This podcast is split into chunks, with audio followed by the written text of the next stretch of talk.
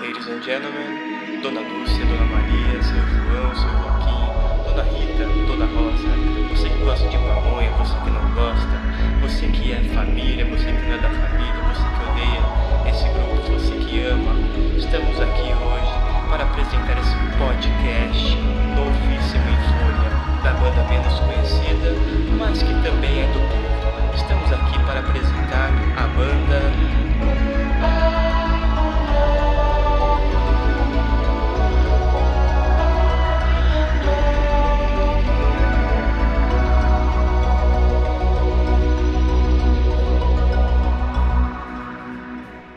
Olá, muito bom dia, muito boa tarde, muito boa noite para você que está nos ouvindo. Aqui quem vos fala é o Gustavo Bairro Novo, da banda O Bairro Novo. E, gente, é o seguinte, nós decidimos fazer um podcast, então o nome do podcast é Bairro Cast, porque não poderia ser diferente, né? E aí a gente quer que você se sinta mais próximo da gente nesse momento, que você se sinta parte desse Bairro Cast, né? Então a gente vai abordar vários temas diferentes, enfim, mas vamos começar falando quem tá aqui com a gente, né? Quem tá presente nesse bairro cast nesse momento. Então, se manifeste um de vocês. Vou começar aqui pelo Guilherme. Guilherme, se manifeste, fale quem é você. Olá, eu sou o Garcia. Pra quem conhece, pra quem não conhece, enfim, vou conhecer agora. É, eu participo do marketing da banda, eu canto, eu toco aqui já faz um tempinho. E na verdade eu fico inventando coisas para as pessoas fazerem, tipo podcast. Aí eu venho aqui para garantir que tá todo mundo fazendo certinho. O Guilherme é a pessoa que vocês devem agradecer no final de tudo por tudo acontecer, né? Porque senão a gente não estaria fazendo esse bairro cast no momento. Se você não gostar, só não fala nada, entendeu? Não É, precisa- não fala. É, Não Quem fala. não gostou, só, só, só ouça. É aquela pira, se você não gostou, você compartilha e fala que podcast horrível, mas compartilha, tá bom? É, gente, é aquela próxima- coisa, né? É aquela coisa, né? Quem gostou, bate palma. Quem não gostou, paciência. Exatamente, exatamente. Aí, ó, já vou introduzir, já vou introduzir essa, essa peça maravilhosa. Luz, por favor, fale de você. Ah, olá, gente. Eu sou o Luz. Eu faço parte também do marketing da banda. E volta e meia eu faço uns vocais. Na verdade, eu acho que eu só gravei um. E hoje eu estou aqui porque algumas pessoas não têm motivação. Elas só querem ver o circo pegar fogo. E este sou eu. Será que sou eu? Não, é você. Que coisa bonita. Próxima pessoa que eu quero apresentar é o Kelvin. Kelvin, fale sobre você, Kelvin. Ah, olá, gente. Aí, bom dia, boa tarde, boa noite. Eu sou o Kelvin, violinista da banda, também no marketing. E sou meio que a cabeça por trás ainda do Guilherme, porque eu, eu sou que tô gravando esse negócio aqui, porque ninguém sabe mexer no Discord. Eu que mando o pessoal travar as câmeras para não travar a desgraça da voz. E é meio que isso aí. Prazer para vocês. É isso, o Kelvin é, é o bom brio, ele faz tudo, meu, tudo. É, Por mil e trás, por trás de um grande Guilherme, existe sempre um grande Kelvin, não é mesmo? Realmente. Agora eu queria apresentar o Daniel Ferraz. Por favor, Daniel Ferraz, se apresente. Salve. É, boa tarde, boa noite, bom dia para todo mundo aí. Eu sou Daniel Ferraz, né, guitarrista amador do Bairro Novo e produtor musical frustrado. Brincadeira. Mas é isso, mano. Tem muito o que falar não. O que, que eu vou falar? Isso. Muito bom, era só pra falar isso mesmo, Daniel. Ainda não começamos a discussão. Agora, Ah, tá a, a próxima pessoa, eu vou querer apresentar o Gabriel Diniz, não menos importante. Você falou que você queria me apresentar, pode apresentar, Gustavo. Não, já, me- já te apresentei, mas aí você fala sobre você agora. É sobre mim, prazer. É isso, meu nome é Gabriel. Prazer, gente. É isso. Esse é o sentido de tudo, não é mesmo? Hedonismo, Prazer. prazer a todos. É o que eu desejo a você, a mim, a todos. Meu nome é Gabriel Gruga, eu sou o ukulelista, se essa palavra não existe, eu toco ukulele. É, eu também toco bandolim, eu costumo falar demais, isso é um, eu acho uma tarefa muito importante da minha parte. Mas fala muito bem, Gabriel. Saiba disso. Por isso que você tá Obrigado. aqui. É. Sem, Ga- sem Gabriel também não teria podcast. Ou o podcast só aconteceria em cinco minutos. Se vocês estão ouvindo um podcast que bate essa, essa marca de 2 horas e 30, é por causa de mim. É por causa- Então, perdão e de nada ao mesmo tempo. Eu acho que eu consegui apresentar todos que estão presentes, né, neste podcast, nesse bairro cast, tá certo? Se eu conseguir. Então agora a gente tem que apresentar o tema, né? O que que a gente vai falar. faltou chamar chamar o Luz. Então eu chamo aqui Olá. o Luz. Foi mal, amigo. Natural essa transição, depois dessa transição natural. Sim. Pausa, Gente, é nosso primeiro, é nosso primeiro BairroCast. A gente, a gente tá aprendendo ainda. E é o seguinte: hoje a gente vai falar sobre o que é e o que não é o bairro. Novo. E é isso, esse é o tema. Só que assim, pra gente falar disso, eu não posso começar falando porque eu acho que eu sou a última adição da banda. Tem que ser você, Gustavo Barre Novo, a falar um pouquinho, você, o Gá, que eu acho que são aí os fundadores. Como é que começou isso? Que ideia foi essa? De onde vem? Poxa, mano, olha, Vai, vai, Gustavo. Brilha. Brilha, Gustavo. vou brilhar. O bairro novo é tudo. essa, essa, essa era a minha mesmo. frase, eu queria muito falar isso. E o que é Deus pra você, Gustavo? Também é tudo pra mim. E, e a É, família, Gustavo? Me diz, Ah, é, me diz que é família. é tudo. É isso que eu Muito queria bom. ouvir. É isso que eu queria ouvir. Muito bom. Ah, mano, assim.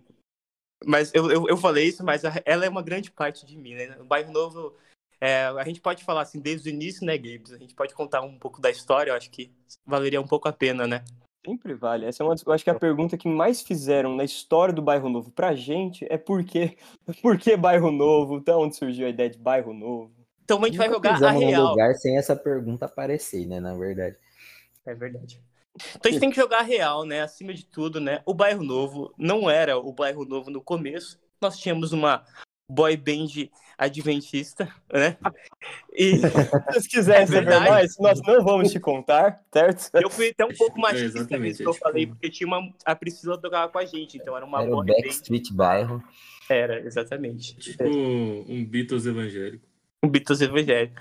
Só que não, não tão boa quanto qualquer outra boy band, né? A gente era bem ruim. A gente hoje é ruim. Naquela época, nós éramos muito ruins, né? Então, a Estamos pira. um pouco menos piores. Um pouco menos Não, piores. mas, mas respeito com nossa autoestima como banda, gente. Pelo amor Eu de tô, Deus. eu tô respeitando, cara. Eu tô realmente respeitando. O Gustavo tá você não viajava com a gente naquela época. Olha, a gente vai te mostrar uns vídeos depois. A gente tem alguns vídeos, É. certo? Pra, A, pra a gente queria tocar em Subimos do apelo. YouTube pra quem quiser stalkear aí, vocês É verdade. Nós temos apelo sendo tocado com uma forma de rock pauleira e ao mesmo tempo o Também. Gustavo dançando, levantando a perna mais que uma bailarina com a meia por, por cima da calça. Isso A nossa- fazendo Fazendo, fazendo o cancan, né? Enquanto toca Nova Chance. fazendo cancan. Se você quer saber a origem de Nova Chance, ela tá atrelada ao Gustavo dançando cancan com uma meia, Movimentos corporais no púlpito. basicamente. Com movimentos corporais é muita coisa, movimentos pernais, é uma perna É que sobe, o verdade. restante você tá travado. É verdade. Sucesso. Nossa, Então, você pode subir, inclusive, para marcar o tempo, né? Porque é verdade. A- Hoje eu faço isso de forma contida, só com o dedão do meu pé. Ninguém consegue perceber. É isso, é isso que se chama temperança. Se você não sabe o que é temperança, aqui está o princípio básico. É o princípio da, da presença de palco, meu. Meu, a questão agora é a seguinte: a gente começava a tocar, né, pra apelo, né? Meu pai, ele pregava bastante. E ainda prega, né? Só que naquela época a gente acompanhava bastante ele pra tocar nas pregações, né, Gabes? E, na verdade, Perdão, perdão por isso, Marcos. Né, eu, eu, eu realmente falava porque era, era bem engraçado, quebrava um pouco o clima do sermão, mas a questão é que era muito gostoso, sabe? A gente, a gente pelo menos gostava, não sei se quem ouvia gostava, mas era muito bom, sabe? É, então, de início, começou eu e, e um rapaz que chama Bruno, mas a gente chama ele de Boituva, então, ó, oi Boituva, se você está ouvindo isso, nós te amamos e estamos com saudades. É, tocava o. Boituva no baixo, né, Gabes? Uhum. E o Gabriel era o empresário, porque ele não tocava nada naquela época. Eu, eu tocava, eu tocava a minha imaginação e a imaginação de todos fazendo o quê? Visualizando o que, que a gente Foi. um dia ia alcançar. A gente Com não alcançou metade disso, mas alcançamos coisas muito melhores. Como um Ele marcou podcast. alguns lugares. Kombi para ensaios. Exatamente. Eu, eu marquei, o que, que eu marquei? Eu marquei pra gente tocar em um asilo. Foi muito legal. Foi Eu- muito eu- bom. nossa, eu amo essa lembrança. Aliás, amo essa lembrança. Foi- praticamente o primeiro, né, do bairro Novo, foi um asilo. Que eu, que eu acho foi que quer lindo. dizer, quer dizer muito também na natureza do bairro Novo. É Eu- verdade, Eu, né? eu gosto Verdade. muito dessa, dessa noção que a gente carrega. É verdade. E essa questão também da simplicidade, né, mano? Eu acho que uma coisa que a gente sempre carregou desde aquele começo era uma. Da gente, não, da gente tentar pelo menos ser autêntico naquilo que a gente faz, né? A gente não levar alguma coisa que seja é, falsa, né? Então, Desde a da gente tocando de forma, às vezes, bem ruim, né? Ou às vezes falando algumas besteiras lá na frente, né? né? Até hoje. A mortalidade Isso a gente carrega até tá- hoje, né? aí, A gente gosta, né, Gustavo? É, essa questão da, da autenticidade. Mas enfim.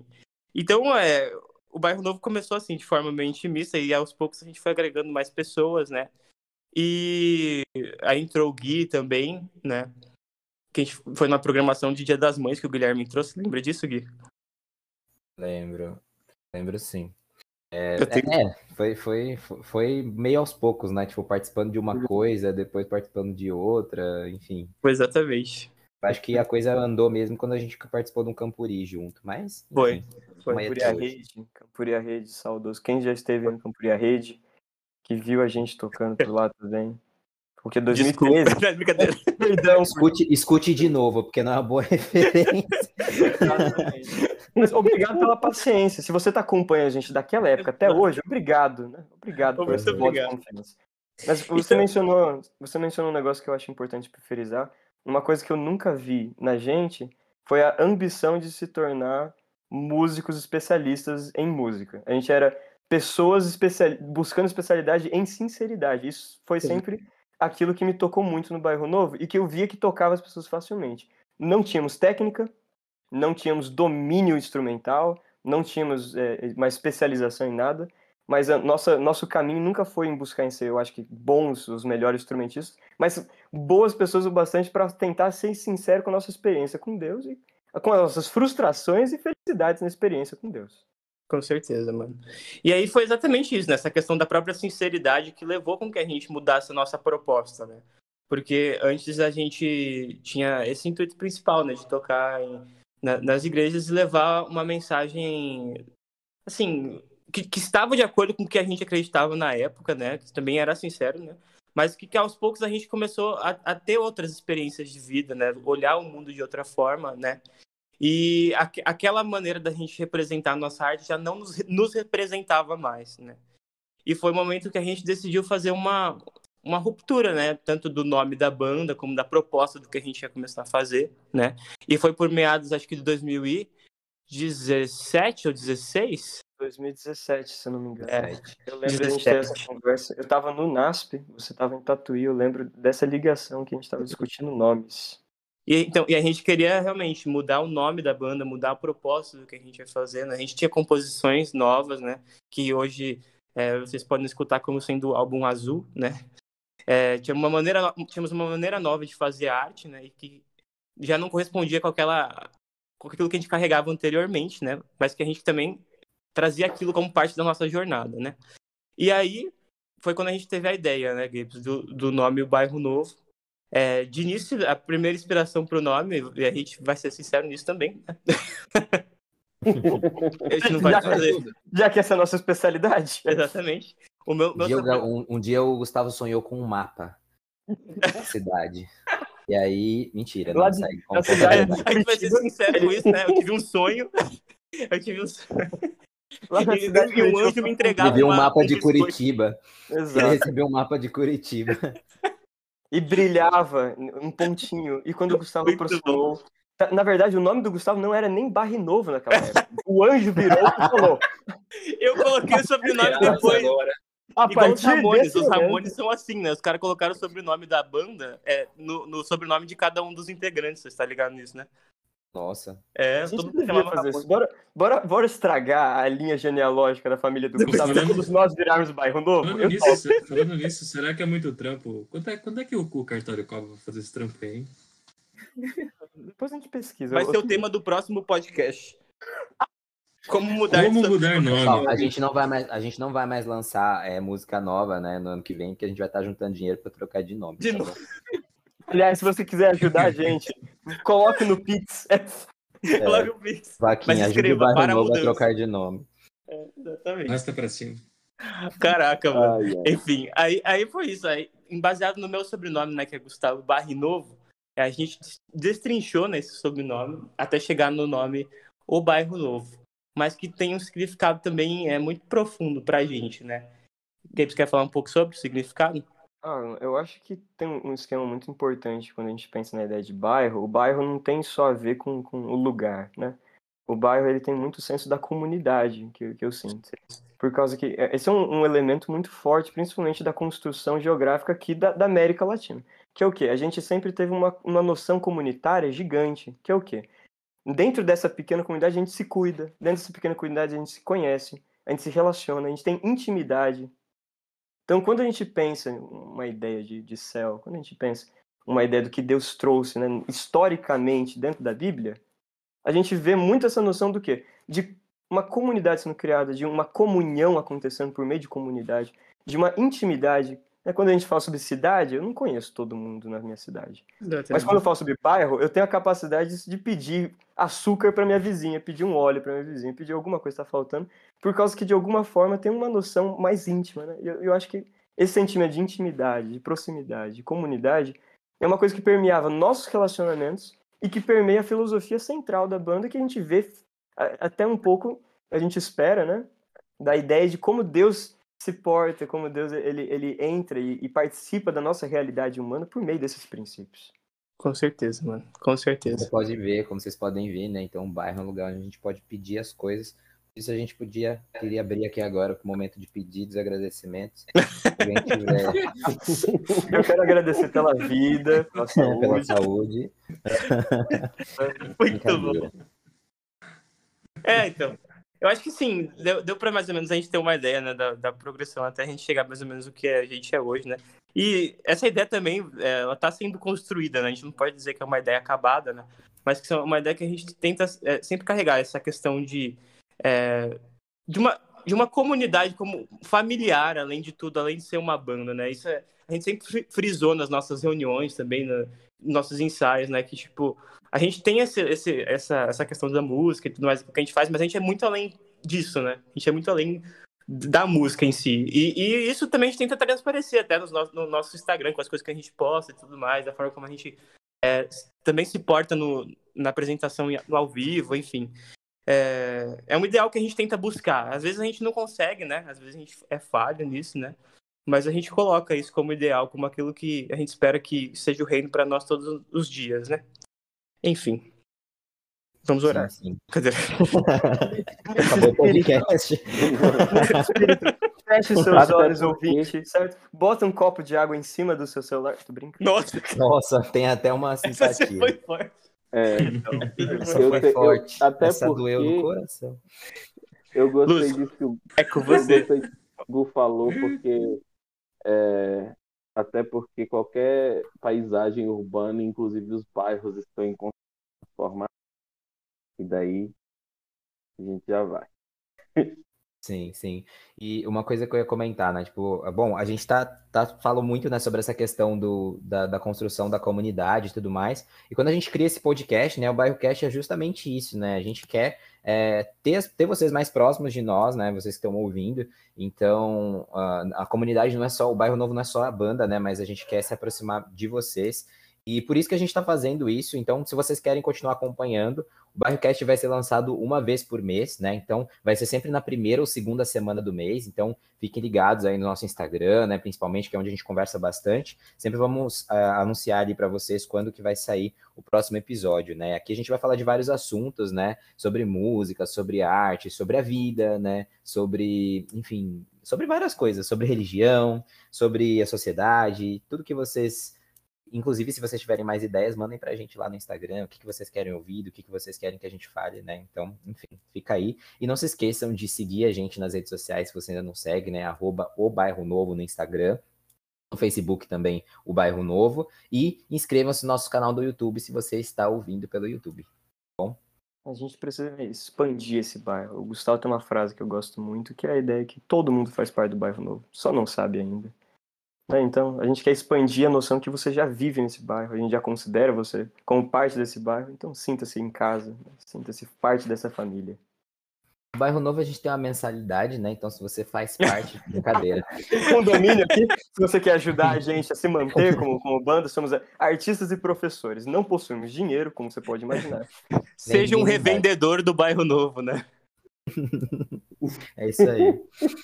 Querido dono de casa, larga o Jequiti. Existe um Larga o produto Jequiti. novo. Inclusive, vai ter algumas mensagens subliminais nesse áudio, sabe? Bairro Novo, rapidinho, parecendo. Bar novo. Kelvin, Bar já novo. sabe, adiciona aí, adiciona aí. Bairro Novo. Inclusive, Ai, se você, no final de tudo, ouvir esse podcast de trás pra frente, você vai ver várias mensagens subliminares, tá ligado? Com certeza. O Ame a Jesus. Não sei se Tá, você tá, sabe, tá. mas a gente tá tentando instaurar alguma uma ordem mundial, certo? A gente, a gente queria falar isso mais pra frente, porém, já que você já é íntimo, agora que você entrou nessa nossa intimidade, viva eternamente a Ursal, não é mesmo? Então, bora entrar no nosso tema. Gente, a gente, é, mu- É a gente isso vai longe, né, falar. mano? Batendo papo, mano. A gente, a gente brisa. É... Vamos, vamos, vamos para o nosso tema. bom. Luz, Agora a gente tem o Carlos Alberto participando da nossa, da nossa discussão. Luz, Luz, brilha, pelo amor de Deus. Luz, É, brilha e Luz. sal, Quando- nos salve de nós mesmos. Nos salve de nós Quando mesmos. o Dão- vai se aguentar. Quando o Dan conseguir Deus, parar Senhor. de rir, eu consigo. Tararará, tararará. Vai ter muita coisa pra editar, hein? Fecha seu áudio, Daniel. Ele fechou mesmo. Não. Não, é, enfim. Pronto. Gente, é, eu acho muito legal. Tipo, eu não teria como dar essa introdução à banda, né? Falar sobre. Como como eu disse lá no início, eu sou a mais nova adição do Bairro Novo. Mas a gente tem conversado ultimamente sobre essa questão do conceito do que é o Bairro Novo e quem a gente é e por que, que a gente está aqui, qual é a nossa missão. É, inclusive, nosso relacionamento com a comunidade, que é o resto do mundo, a igreja, as igrejas, a comunidade musical, o mundo artístico, enfim. E aí a gente estava pensando em relação é, ao que a gente não é, é, é, como a gente consegue, é, a gente sempre consegue definir melhor quem são as pessoas a partir de quem elas não são também, e não só as pessoas, mas conceitos e tudo mais. E dentro desse conceito de lugar, e principalmente de um lugar simbólico, eu acho que a gente tem exemplos muito bons do que não ser na Bíblia, né? E eu acho que um dos mais famosos talvez seja Sodoma e Gomorra, duas, duas cidades que são apresentadas logo no início da bíblica, é, que são cidades muito conhecidas, inclusive muito usadas até na nossa, no nosso linguajar. Né? A palavra Sodoma é usada para definir várias coisas, que na verdade a gente vai questionar um pouco aqui hoje, porque a gente vai tentar entender o que realmente é Sodoma. É, e para isso, acho que a gente tem que começar lendo a primeira vez que Sodoma aparece. De... Na verdade, a primeira vez que Sodoma aparece é lá no capítulo 10 de cidades que compõem Canaã, os descendentes são filhos, é, é, filho de Noé. Porém, a primeira vez que ela aparece dentro de uma narrativa mais ativamente está lá em Gênesis 13, que é quando ah, os, pastores de e Ló estão brigando um com o outro lá. É, e daí eles decidem se separar. E daí Ló, lá no verso 10 do capítulo 13 de Gênesis, levanta os olhos e fala assim: Levantou Ló os olhos e viu toda a campina do Jordão, que era toda bem regada, antes de haver o Senhor destruído Sodoma e Gomorra, como o jardim do Senhor, como a terra do Egito, como quem vai para Zoar. Então Ló escolheu para si toda a campina do Jordão e partiu para o Oriente. Separaram-se um do outro. Habitou Abrão na terra de Canaã e Ló nas cidades da campina e armando suas tendas até Sodoma. Ora, os homens de Sodoma eram maus e grandes pecadores do Senhor. E daí essa introdução de Sodoma mais ativamente história do texto bíblico, ele tem algumas coisas interessantes aí. Primeiro, eu acho legal sempre a gente, quem me conhece, quem conhece o Gá, sabe que a gente gosta do, da coisa do de entender o significado das palavras. E Sodoma é muito interessante, Sodoma já é introduzida com esse nome, e esse nome literalmente significa queimado ou chamuscado. Eu acho isso um máximo. É, e Gomorra, ela vem de uma palavra, a raiz dela é a palavra amar, hebraico, que não é amar de amor, pelo contrário, amar significa é, é, lidar com algo de forma tirânica, é, é, tem a ver com tirania. É basicamente o contrário de amar de verdade, de fato. É, só que, ao mesmo tempo, ela é apresentada como que ela parece o jardim do Senhor, é o jardim do Éden ali. É, e aí eu fiquei com um parafuso a menos aqui, tipo, meu cérebro entrou em curto-circuito quando eu percebi isso, essa comparação que o texto faz logo quando vai apresentar Sodoma, e logo em seguida fala que é os homens ali eram maus. Porém, eu queria saber de vocês, meus colegas podcasters que estão aqui comigo, e daí a gente começa a nossa discussão de fato. O que é Sodoma para vocês? O que vocês acreditavam que era Sodoma antes? Né? O que vocês cresceram ouvindo que era Sodoma? O que vocês acreditam que é Sodoma hoje? E aí, nesse papo, vocês podem usar referências bíblicas, falar o que que isso, que vocês aprenderam sobre isso. Enfim, manda ver. Não sei quem começa, mas o que é Sodoma? É, é, é, porque ela, a mais do que uma cidade, ela é um símbolo. Que é Sodoma? O que vocês aprenderam é Sodoma? O que vocês aprenderam é o pecado? Enfim, do tá longa. Manda ver. É isso, você, você armou, você jogou gasolina né, em todo o parquinho e deu um fósforo na mão de cada um. E falou: quem vai, acen quem vai jogar, quem vai acender, né? Queimar o parquinho primeiro? Todos Eu podem. avisei, eu só quero ver o mundo pegar fogo. Agora, agora desliga o áudio e fica ali observando a gente. Certo. Gustavo, você quer fazer o favor ou começo eu? Pode começar, cara. Você, você introduz bem. Ai, tudo bem então, né? Bem, a gente, tem, a gente vem de uma tradição gigante onde o que acontece? Dentro da história das palavras, que nem, que nem o Lúcio falou, é muito bom a gente poder voltar para a origem das palavras, por causa que nelas carregam grandes coisas que é uma distinção das palavras que se tornaram hoje as palavras vão perdendo seu significado e se tornam cascas vazias. E nessas cascas vazias, nossa cultura religiosa, cultural, é, é, é cultura cultural, percebam, coisa linda. A nossa cultura, tipo assim, é, é, geográfica mesmo, a nossa histórico, vai entrando e, e preenchendo essas cascas vazias. E quando a gente vê a palavra Sodoma, ela foi muito associada a ideias como sodomia, né, ou a, a ideia de, com, alguns falam de, de uma perversão sexual, envolvendo até mesmo a ideia de homossexualidade. E é uma coisa bem engraçada, por causa que quanto mais eu vejo o texto bíblico utilizando Sodoma como símbolo, menos parece ter alguma ligação com isso, ou a possibilidade dessa ligação ser pelo menos natural, sem você ferir a exegese do texto, sem você ferir a hermenêutica do texto e ter que fazer aplicações ah, bem bizarras para você conseguir encontrar ênfase. Mencionando uma coisa interessante que acontece é o quê? É, falando sobre ênfases, rapidamente, só para a gente contextualizar essa grande polêmica. Quando você vê a quem é a primeira, eu gosto desse dizer de um professor, que foi professor meu de Luz, que ele fala, quem foi o primeiro teólogo da Bíblia, né? Quem é a primeira pessoa que decide comentar sobre as palavras que Deus falou e fazer uma análise da fala de Deus? Quem vocês acham que foi? Obrigado, meu querido ouvinte, é isso que eu queria ouvir. Eu tava esperando ele dar a resposta também. Eu, eu sei, mas eu não vou falar. Quem foi, Gustavo? Quem foi? Você acabou de dar um spoiler de que eu tive aula com você, então é meio sem graça essa resposta. Eu não sei, mano. Foi, foi só. Eu não sei mesmo, eu não sei quem foi o primeiro teólogo. Acredito que foi a serpente. Ela primeira a, a comentar sobre o discurso divino, analisar o discurso divino e criar a sua própria teologia, que é você falar sobre a fala divina. E é interessante por causa que o que, que ela faz? Ela, dis, ela, não, ela não distorce basicamente o que Deus diz, mas muda a ênfase ela pega a ênfase. Deus fala: você tem todas as árvores do jardim para comer, mas tem uma que você. O que ela faz? Então quer dizer que você não pode comer nenhuma, sabe? É, é, ela foca na ideia da restrição, fazendo assim o discurso ser distorcido. O que acontece com Sodoma, a mesma coisa acontece. Deus está apontando alguma coisa extremamente importante para gente. Como a gente tem uma noção, porque que nem o Lúcio falou. Essa é uma noção simbólica gigante que percorre vários livros, vários profetas, até mesmo o Novo Testamento, Pedro, Paulo, Jesus. E quando a gente começa a mudar a ênfase do que o texto está querendo dizer, a gente recorre na mesma teologia da serpente, que, como vocês podem imaginar, não gera muitas coisas boas. Mas uma coisa interessante que menciona sobre o jardim do Senhor, ah, desde que o pessoal sai do Éden, né, desde que a humanidade parte do Éden, a busca pelo Éden é constante, por isso que tem muitos marcadores de, de direção na Bíblia. Se você começar a perceber as palavras para Oriente, as palavras para é, eles indo para o Oriente, a gente vê o pessoal sempre se afastando do jardim, que está em um ponto, eles vão indo para o Oriente, Oriente, Oriente, vão se afastando. Caim vai para o Oriente, Babel vai para o Oriente. A primeira pessoa que vai para o Ocidente, que é uma busca de voltar em direção ao jardim, é Abraão. Então aparece sempre essa, essa grande vontade de voltar para aquele começo. Tanto que a palavra Oriente, que é Kedan, ela tem a ideia também de princípio. Né?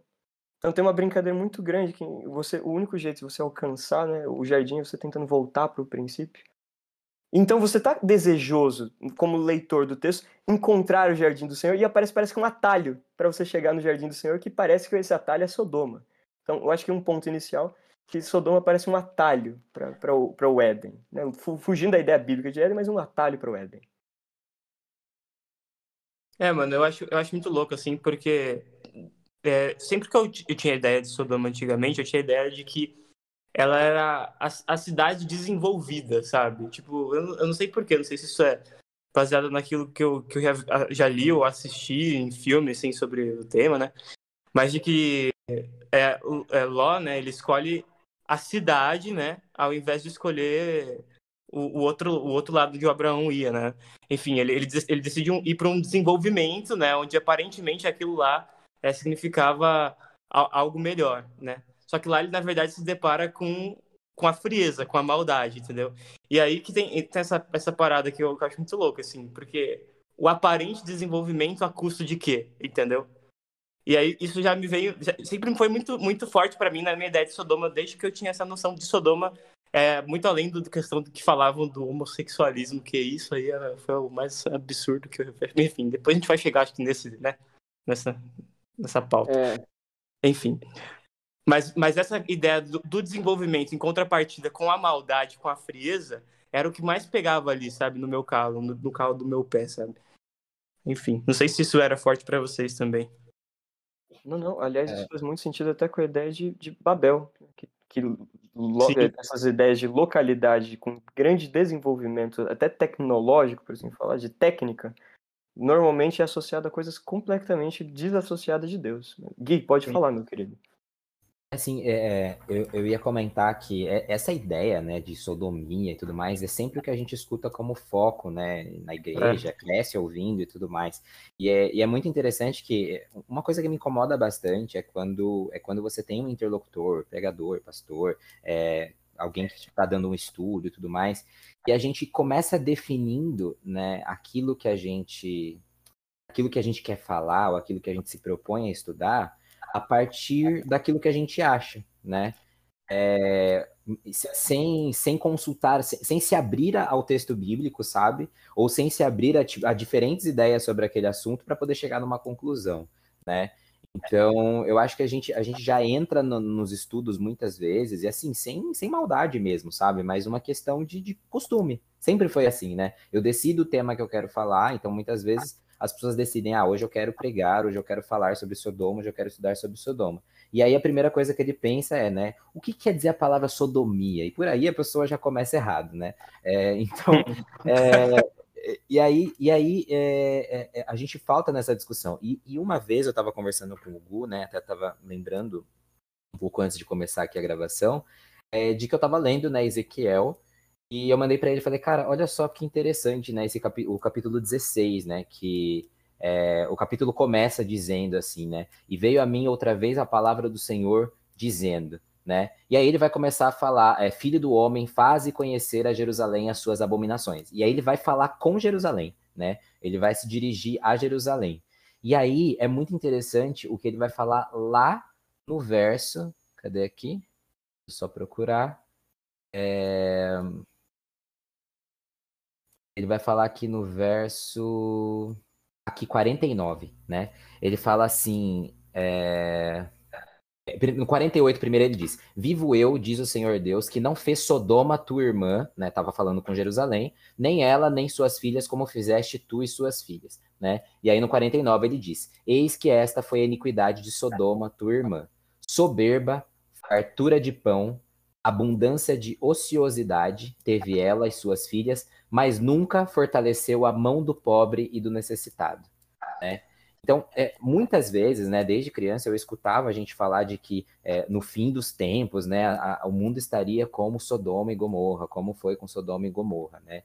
E aí sempre se falava de, olha como é que está o mundo, né? Essa perversão, o tipo de música que toca, né? Homossexualidade ficando liberada, essa coisa toda, né? E eu ouvi muito isso na igreja. Então a gente não está falando de uma coisa assim que a gente está querendo acusar, a gente está falando de conhecimento de causa, né? A gente cresce escutando isso. E aí quando a gente bate o olho no texto bíblico né? A gente escuta muito que tem coisas na Bíblia que são claras, que são diretas, né? Então, aqui eu olho e eu vejo a Bíblia sendo direta comigo no verso 49. Com Eis certeza. que esta foi a iniquidade de Sodoma, entende? E ele não tá falando de nada dessas coisas, sabe? Ele, ele vai direto no ponto. Fartura de pão, abundância de ociosidade, né? Teve ela, mas nunca fortaleceu a mão do pobre e do necessitado. E por aí a gente já para para pensar, olha para o mundo como está hoje e presta atenção, né? O que é que falta, né? Se o amor de muito se esfriaria, então por isso que a gente se parece com Sodoma, talvez. Cara, isso, isso me traz uma lembrança muito importante, que é o quê? Agora, fazendo uma contextualização para a nossa realidade brasileira, que é extremamente importante. É um lugar que tem uma fartura de pão e a fartura da injustiça. Em outras palavras, você tem uma fartura de pão e a, e a fartura da fome, habitando no mesmo lugar. Sabe, a gente, uhum. a gente convive, se você pega um Atlas, que fala, tem, fizeram uma coisa chamada Atlas da Desigualdade do Mundo, foi lançado 2017, se não me engano, fizeram uma reedição que eu não vi, 2018. O Brasil estava entre o top 6 do país com as maiores dis, distâncias econômicas vivendo mesmo. Você vai para São Paulo, você vai ver literalmente quase que uma, uma distopia, onde a gente tem fartura de pão e fartura de fome, absurdamente correndo solto em qualquer lugar. Isso é uma coisa extremamente interessante a gente parar para pensar, por causa que essa noção de fartura de pão, na ideia bíblica, é associada à ideia de, de você, tipo assim, se você tem o pão, você tem a responsabilidade de compartilhá-lo, por causa que o pão só é dado por Deus. E Deus só dá a bênção, só dá o pão, para você poder entregar para aquele que não tem. Tem essa noção que a, a bênção, que é interessante, que a primeira bênção recebida, o primeiro sinal de graça é a comida, a bênção continua sendo entregada com, com o sentido de ela não ser um fim, mas um canal. Então, Deus, ele realmente, Deus ele pode dar riqueza. Mas a riqueza tem um propósito único de você acabar com a pobreza do que falta. E quando a gente vê a situação de Sodoma como um símbolo, eu vejo, principalmente dentro da, das noções proféticas, agora vou fazer uma análise pequena profética. Do, dois conceitos são altamente trabalhados quando é associado o nome Sodoma a gente vê em Ezequiel a noção, principalmente, Sodoma era um ninho de injustiça, um ninho de opressão. Isaías, capítulo 1, no capítulo 3, mesmíssima coisa trazida com a ideia de Isaías chamando o povo de Sodoma. Por quê? Esqueceu completamente do que era mais sagrado para Deus, que era você cuidar dos órfãos, das viúvas, dos oprimidos, dos esquecidos. E também depois você vê outra noção muito interessante, que aparece em Jeremias 49, em Amós 4, Lamentações 4, da ideia da desolação total, que é o quê? A consequência desse pecado completamente é, é, absurdo e completamente que Deus é completamente intolerante perante, que é você oprimir os menores da sociedade, gera uma coisa básica, que é desolação total, desertificação da terra, e Sodoma também é comparada várias vezes como essa é, é, essa, essa terra caótica de impossibilidade de vida renascer. Então, eu acho que é interessante a gente ver a, a, essa injustiça e a opressão como também uma terra desolada com a impossibilidade de vida florescer. Por causa que se a gente. Ah, pode falar, pode falar. Então, sim, pode, pode finalizar.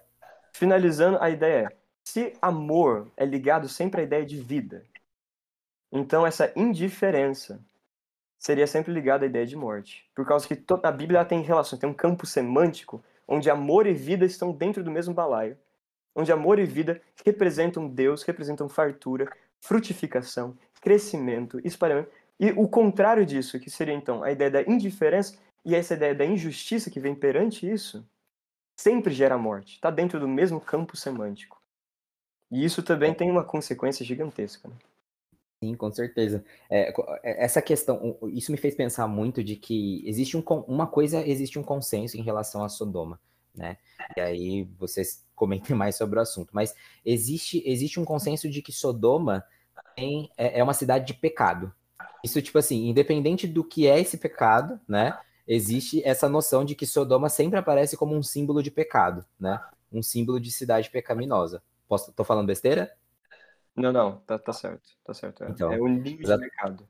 Sim, ela, ela é utilizada muito como símbolo de pecado, né? Então, é, é... e aí a gente para para pensar um pouquinho do, do que é o pecado. Eu tava lembrando disso. Tem um autor que eu gosto muito de citar, vocês sabem, que é o, o George Knight, né? E ele fala muito no, no, no Eu Costumava Ser Perfeito, ele, ele fala muito sobre essa coisa do que é o pecado. E, e uma coisa que, que é muito forte para mim nesse, nesse escrito desse, desse escritor, esse escrito desse escritor, né? Muito bom. não, esse escrito desse, não sei. Enfim, mas ele fala que... É, desse palestrante. Mas é, ele fala que visões diferentes de pecado podem levar a diferentes visões de salvação.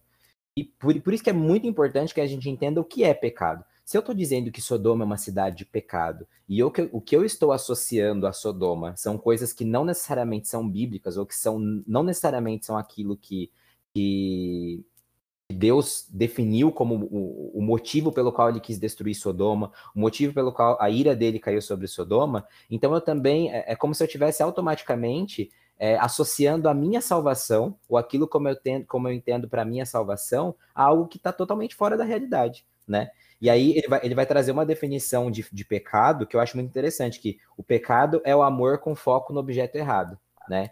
E aí, é, é, é, por isso que ele fala que o pecado é amor, né? O pecado é quando você ama uma coisa é, que está na posição errada. Você ama uma coisa acima de Deus, né? E aí, quando a gente olha para a definição lá de Ezequiel, falando que a, a, iniquidade de Sodoma foi que ela nunca fortaleceu a mão do pobre, do necessitado, né? Que ela tinha fartura de pão, ou seja, que, do que, que a gente está falando aqui? A gente está falando de amor às coisas, de amor à sociedade, de amor a essa fartura de pão e a completa indiferença em relação ao pobre ou necessitado. Mano, eu só vou pegar o é. gancho aqui, né? É, isso, isso também me veio uma referência, sabe, lá do Novo Testamento, assim, que acho que é um dos poucos lugares que eu, eu vi um olhar misericordioso sobre a palavra Sodoma, sabe? Porque Cristo, né, ele vai falar sobre a cidade de Cafarnaum, e acho que é Corazim também, se eu não me engano. Aí Mateus, eu não lembro qual é o verso, né? E aí ele coloca, né, ai de é. ti, Cafarnaum, né? Mateus 11, 24. Mateus 11. Isso, é, essa aí. 24, se eu não me engano. 21. Anotem 21. aí, família. Obrigado. Mateus 11, 21. Se em Sodoma e Gomorra tivessem sido feitos é, os milagres que, que fossem feitos em Cafarnaum e tudo mais, as pessoas teriam se arrependido, né? Jesus fala assim que vai haver mais, menos é, juízo para Sodoma e Gomorra nos finais dos tempos do que para essas cidades. E isso me vem à mente, tipo assim, qual é a nossa situação agora? Porque a gente tem ciência de tudo isso, sabe? A gente consegue ter ciência do pecado de Sodoma, sabe? A gente cons consegue ter ciência das obras de Cristo posteriores, né? E, uhum. tipo, se a gente trabalha com essa indiferença, ou seja, vai ter juízo para Sodoma e Gomorra, apesar de ter tido a destruição, vai ter juízo. A gente, isso está nítido lá em Mateus, que Jesus fala que vai ter um juízo uhum. para Sodoma e Gomorra. Alguém, entendeu? Ele vai julgar, né? Não, não, não matou e não, não foi desperdiçado, ele vai julgar a gente que tem essa luz, e se a gente não, não age de acordo com isso, que a gente tem essa luz. É... A gente literalmente tem luz. É, a gente tem luz. Mas a, a, gente se encontra numa, numa condição pior, né? A gente se encontra numa condição, tipo, degradante em relação a tudo isso, sabe? Isso que, que me deixa mais assustado, entendeu? Só fazer uma correção aqui, tá, gente? Eu falei que era 21, mas é 23, verso 23, e daí ele termina no 24 falando exatamente isso. Haverá menos rigor para os de Sodoma no dia do juízo do que para ti. Eu, eu ia, eu ia mencionar isso, cara. É, realmente era o 24 que eu tinha mencionado, 23, 24. Mas exatamente. Isso é muito bizarro, né, mano? Isso é muito bizarro. Não, extremamente bizarro, e é interessante por causa que a gente começa a notar que então Sodoma e Gomorra não tem a ver com uma localidade, não tem a ver com uma ideia geográfica, mas ela tem ideia com, com que nessa coisa que a gente está frisando, é um símbolo, e esse símbolo pode ser reaplicado sobre várias formas, sobre vários lugares também. E é interessante para mim, tipo assim, algumas aparições rápidas que tem de Sodoma, que é o quê? Quando a gente vê é, Ló, ele foi mencionado né, no capítulo 13, é, acontecendo que ele vai e escolhe Sodoma, por causa que ele acha o lugar bonito. Aliás, tem um paralelo muito interessante ali com, com Gênesis 3, né? Por causa que, da mesma forma que a mulher olha o fruto, né? Eva olha o fruto, vê que é bonito e toma. Acontece essa fórmula acontecendo várias vezes. Tem o, os filhos, né? Os filhos de Deus que olham as filhas dos homens, que veem que elas são bonitas, tomam. Depois tem o faraó que vê que Sarai é bonita e toma. Depois a gente tem esse momento que Ló vê que lá é bonito e o que ele faz? Escolhe aquele lugar também. Essas decisões tomadas a partir dessa visão são extremamente confusas, por causa que depois desse dessa, dessa construção que é feita do versículo, é, do versículo, se eu não me engano aqui, deixa eu ver, 8 até o 13, acontece trilhões de paralelos do 14 até o 18. Tem uma repetição enorme de coisas que está contrastando. A, é, o Locke vê escolhe pelo que vê, e Abraão que também recebe a, o pedido de Deus para ele ver, para ele olhar. Os dois erguem seus olhos, os dois veem. Só que Abraão não vai ver uma localidade, ele vai ver uma promessa. E essa promessa está baseada onde? Está baseada que todos esses lugares vão ser alcançados por Deus e pela semente que vai vir dele para poder cuidar.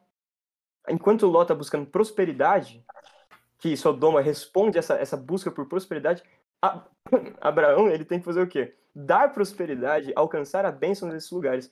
Um capítulo depois a gente vê Sodoma voltando, que tem uma guerra, um monte de rei, e Sodoma e Gomorra estão envolvidos no meio disso. Acaba a guerra, Abraão vai lá, chama um monte de gente, detona todo o negócio, uma história incrível. Leiam, melhor, melhor que Game of Thrones, essas coisas. O que acontece? Que quando chega nesse final, a gente tem um conflito entre o, o rei de, a gente tem o conflito do sacerdote Melquisedeque e o, o, o, rei de Sodoma, que são dois outros paralelos, dois discursos são contrapostos. Enquanto Melquisedeque é, recebe né, essa, esse dízimo ao Senhor, o rei de Sodoma ele quer dar. O que acontece?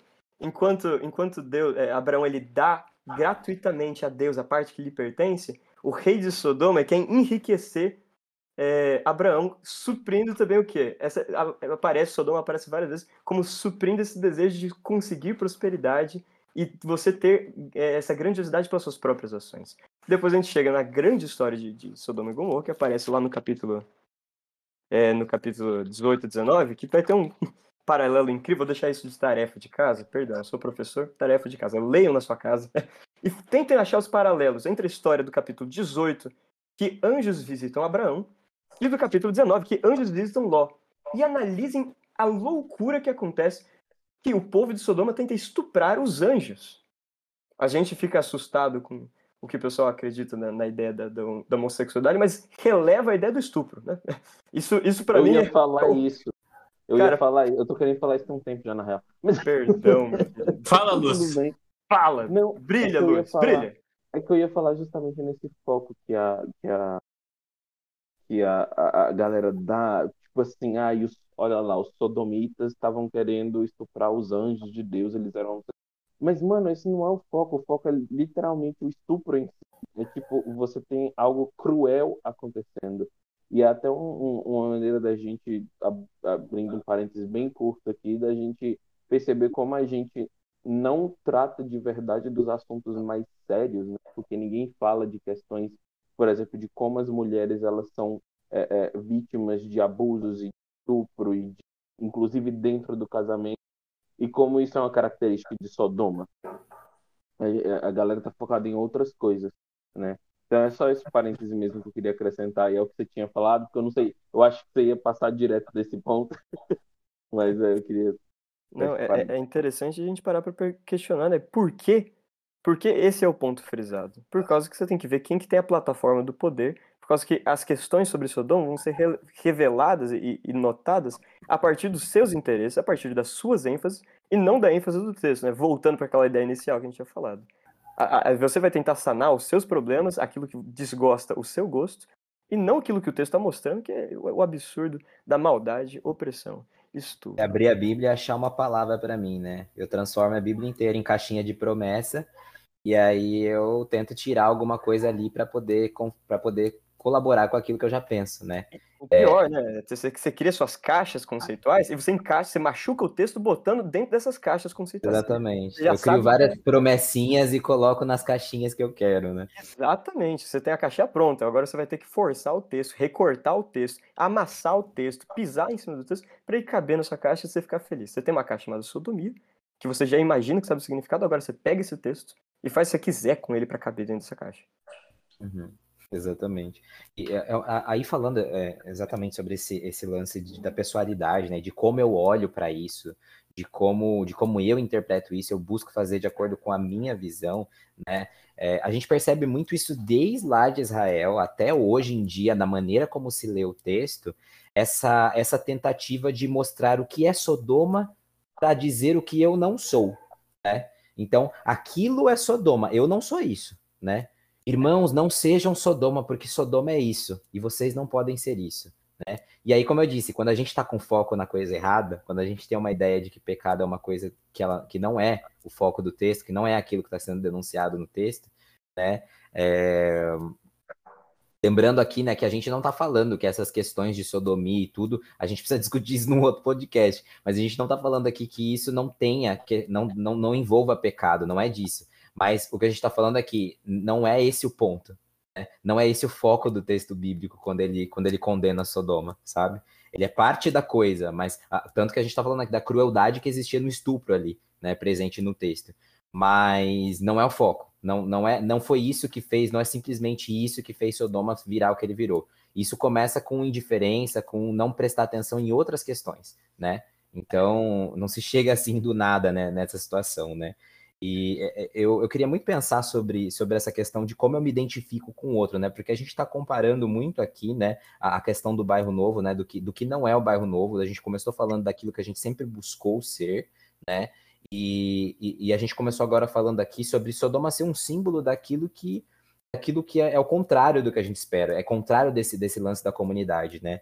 É, tem um autor que eu, que eu também gosto bastante, que é o, o, Paulo Freire, em um dos livros dele, ele vai comentar que ele vai comentar que assim essa questão de que no outro, né, você reconhece a presença do outro como um não eu, né?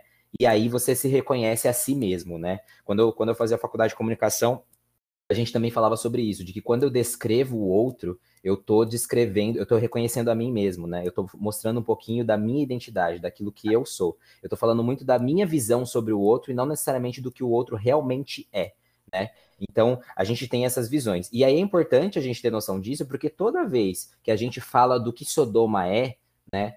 Muitas vezes é isso que a gente está buscando, mostrar o que a gente não é, né? E se a gente estiver com foco na coisa errada, a gente está é, simplesmente deixando questões muito importantes de lado do que a gente deveria ser também. E não só daquilo que a gente deveria não ser. Eu não sei se ficou confuso, se deu para entender, mas enfim.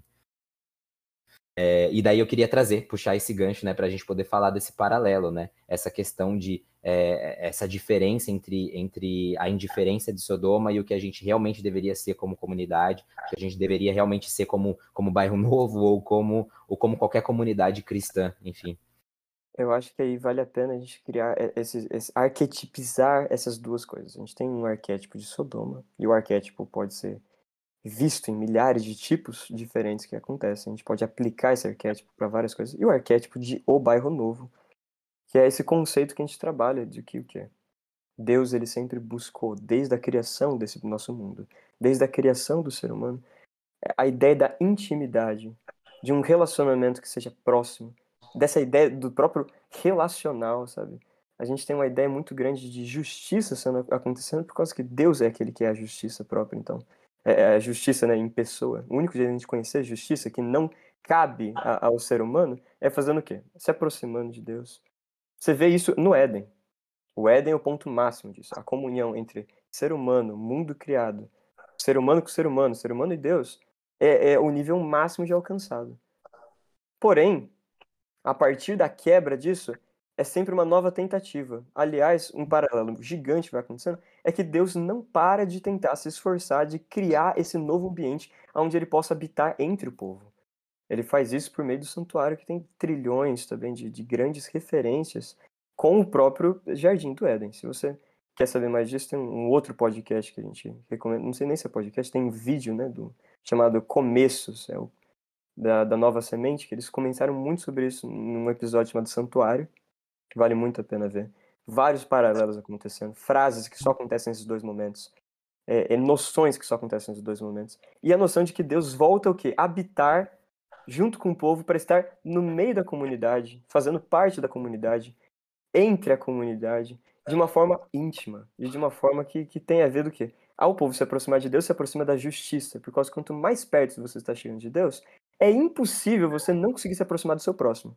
João vai trazer essa noção falando que se você não ama seu próximo, é impossível você falar que você conhece a Deus. Tiago e Paulo resumem a lei em você amar o próximo. Por causa que no amor do próximo, é impossível você realmente amar ele se você não ama Deus. Então, quando a gente pensa essa noção acontecendo dezenas de vezes dentro da Bíblia, o, o próprio santuário, depois quando na, na, na inauguração com, com Salomão, tem toda essa ideia linda. Porém, um grande outro problema que acontece que é onde acaba a, a, barreira do arquétipo bairro novo e começa a barreira do, do arquétipo Sodoma, É, é o que o Guilherme falou, muito interessante, essa ideia do George Knight, do, do pecado como você depositar o seu amor no objeto errado. O povo deposita o seu amor e sua confiança não mais no conceito de um Deus relacional, mas nas materialidades que esse Deus tenta colocar para o povo. O povo se fixa na terra prometida e acredita que por eles serem Israel, eles estão completamente livres do, de qualquer pecado. Eles se fixam nesse é, tabernáculo que era para ser o centro da, da presença de Deus e começam a achar que eles não vão mais errar. Isaías aí começa criticando isso, falando: vocês acham que vocês têm um tabernáculo? Eu tapo meus ouvidos que não aguento mais ver vocês. A mão de vocês está lotada de sangue, por quê? A coisa que é mais importante para Deus, a coisa que Deus não tem estômago para aguentar, vocês estão fazendo, que é maltratar o pobre, maltratar o oprimido, maltratar, injustiçar. Vocês estão se tornando Sodoma. E chega um momento que Cristo vira para o próprio Israel, que se apegou tão firme a, a vários conceitos, longe do, do espírito desses conceitos, da essência desses conceitos, que fala, cara, vocês passaram o limite de Sodoma. Sabe, essa, essa barreira de Sodoma, vocês conseguiram ultrapassar, vocês ultrapassaram a ideia do arquétipo que a gente tinha de máximo de opressão, injustiça e tudo mais. Falando sobre como Deus age com juízo e justiça, para finalizar minha fala, você vê o quê? Temos Deus lá no capítulo é, 5 e 6. É a primeira vez que aparece a palavra coração na Bíblia. É, a gente dá um, uma parada no texto e entra dentro do coração de Deus para ver como que Deus está se sentindo perante a realidade na Terra e essa realidade de extrema maldade, de extrema opressão, e maldade até aquele momento está sempre ligada à opressão, violência e, e literalmente é essa ideia de, de, você desfigurar a imagem de Deus no seu próximo. E quando você vê o coração de Deus está partido, está esmigalhado, a palavra que mostra o coração de Deus é terrível. Então Deus ele não é passivo perante a injustiça. Deus não consegue, Deus não tem estômago para assistir estupro, Deus não tem estômago para assistir racismo. Deus não tem estupro para assistir machismo. Deus não tem estômago para assistir a opressão constante ao pobre, a exploração do trabalhador. E Deus ele demonstra isso de milhares de formas. Deus não tem estômago para aguentar isso. E por isso o juízo vem. Por causa que o clamor de Sodoma foi ouvido. O clamor de quem? Dos injustos? Não, o clamor dos injustiçados que precisam do descanso, que precisam que a justiça chegue. Eles, a justiça de Deus sempre vai ser a favor dos injustiçados e contra os injustos. Bom, então, é, como vocês viram, a gente definiu aqui nesse primeiro bloco, falar um pouquinho sobre Sodoma, né, o que não é esse bairro novo, e no próximo bloco a gente vai falar com vocês sobre o que é o bairro novo, sobre esses paralelos, né, é, entre, entre o que é a realidade da comunidade, o que é a realidade do que a gente pensa como identidade é, em relação a esse, esse primeiro símbolo que a gente trouxe através de Sodoma.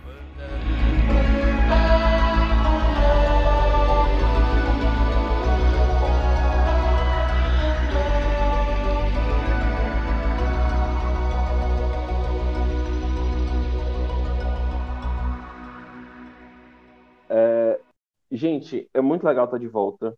E essa questão toda me fez pensar muito sobre como a gente quer é, de um hábito que a gente tem de ler muito texto bíblico, que é algo que o Gui falou, para aplicar para outras pessoas e nunca para se entender dentro do texto bíblico. Dentro do texto bíblico, quando Jesus fala dos exaltados e humilhados, a gente sempre se enxerga como humilhado que vai ser exaltado. É, a gente sempre se enxerga como o povo prometido Israel e nunca como talvez quem esteja reproduzindo os pensamentos de Sodoma. É, e aí é muito interessante, é, Ezequiel não é o único lugar que a Bíblia faz essa comparação entre é, é, Israel e Sodoma. Isaías 1 faz essa comparação.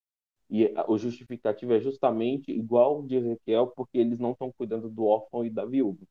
Então, pensando nisso, é, uma das coisas que a gente busca ser em banda, né, talvez seja justamente a comunidade que tente.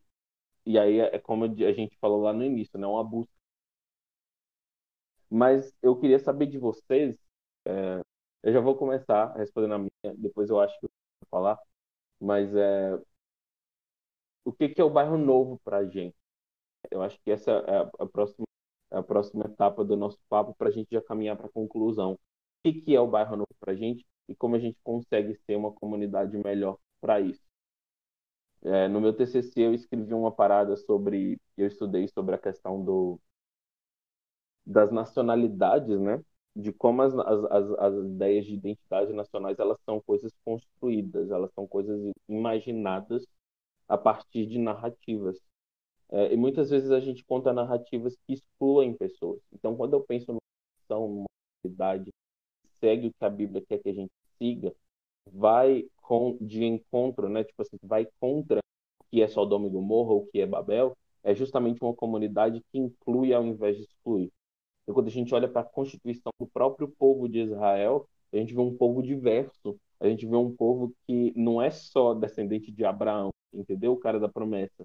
Você tem um monte de gente, moabitas. Os moabitas tinham sido amaldiçoados até sua décima geração. Mas daí você tem Ruth entrando na parada, e ela não só entra, como ela vai parar na genealogia de Cristo. Você tem Raabe, você tem o próprio Caleb, que é o único que sai de, de do Egito e entra em Canaã. Ele é filho de um Quenezeu, que é um cananita. Então, a própria constituição étnica de Israel ela é diversa. É, e eu acho que isso é uma das coisas que me fez apaixonar pela banda. Eu era fã da banda antes de entrar na banda. E uma parte do porquê eu era fã da banda é justamente porque eu conhecia vocês. E vocês foram pessoas que, desde o primeiro momento, assim, vocês me receberam do jeito que eu era. Numa época, inclusive, em que eu me senti excluído numa comunidade um pouquinho mais opressiva. É, e eu primeiro me apaixonei pelas pessoas da banda para depois me apaixonar pela banda e pela música da banda. E eu acho que para mim o bairro novo é isso, é representar família. E aí eu queria saber de vocês, para vocês, né, além daqui, do que já foi explicado no início, é, dentro do histórico do relacionamento de vocês, que é para vocês o bairro novo enquanto banda, mas também enquanto ideal. Qual que é o ideal nosso comunidade? Já falei, sua vez de vocês agora. Ah, cara, eu acho que bairro novo. É... a ideia desse, desse bairro é, literalmente ter pessoas diferentes que nas suas diferenças somam para um propósito igual sabe? É, é muito bacana. Dentro dessa comunidade que a gente tem que a gente construiu é essa familiaridade essa irmandade né? Tanto que então, eu acho que todo mundo que está aqui nessa nesse bate-papo se conhece há anos e é muito doido como essas as diferenças de cada um, as peculiaridades de cada um, elas se somam, sabe? Ah, em busca de um ideal comum. E eu acho que essa valorização das diferenças é o que faz a gente ser o bairro novo, sabe?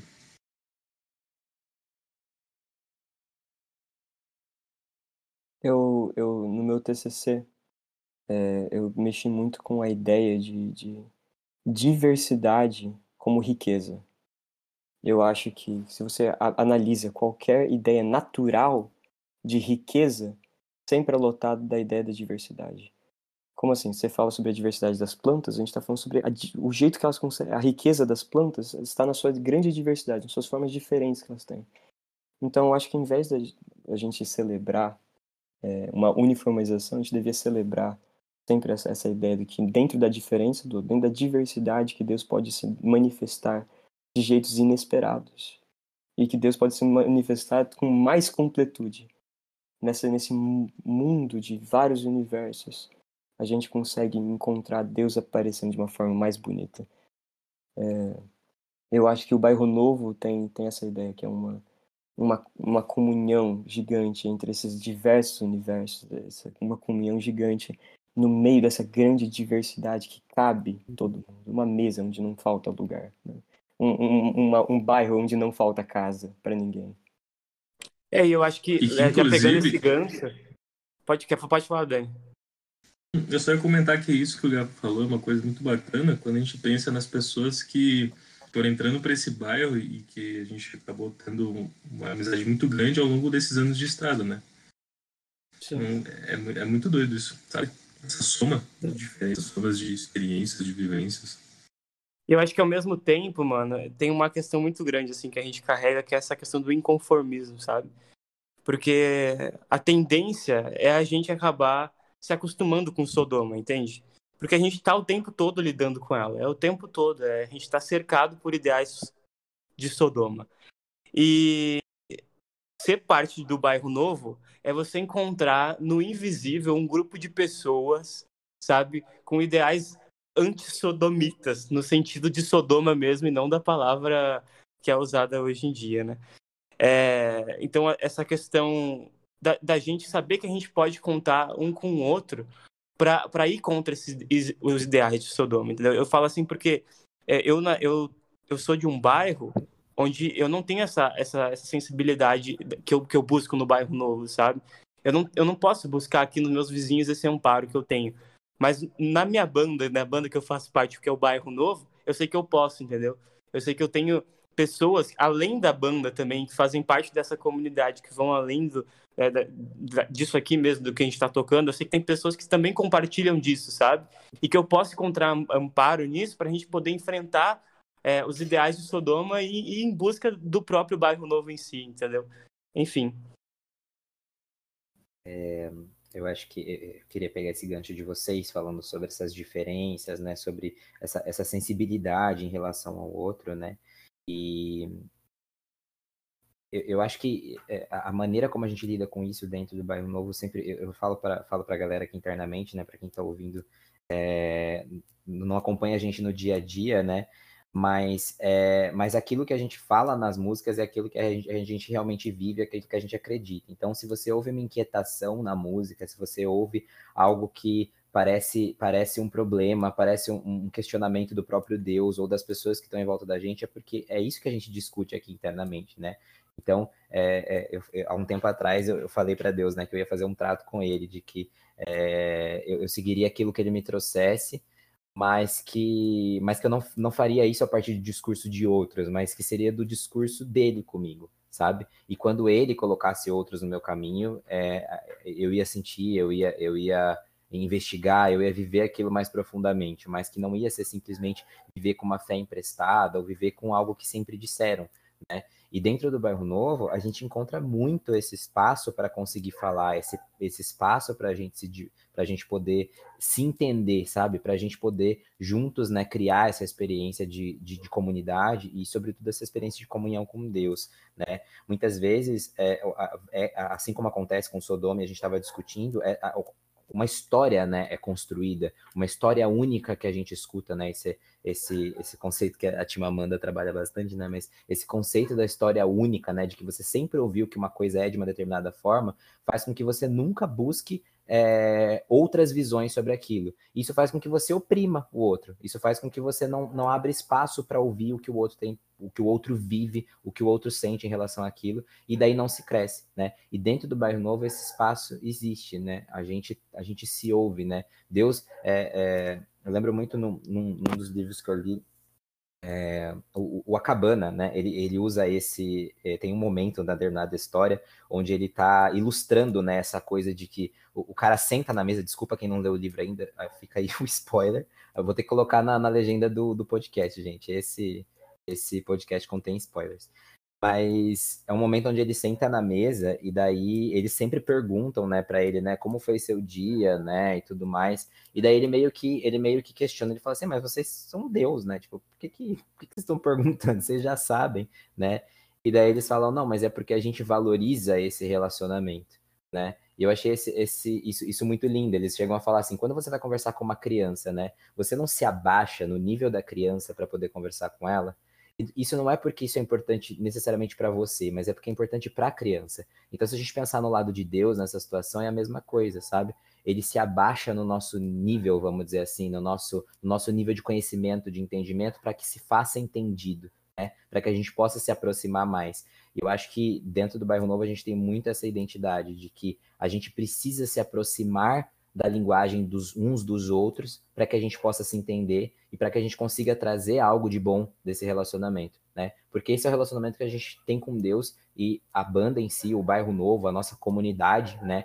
Que é a maneira como a gente vê que deve é a comunidade onde a gente gostaria de fazer parte, né? Como um todo é, é aquilo que a gente que a gente entende também o nosso relacionamento com Deus, né? Esse nosso crescimento com Deus.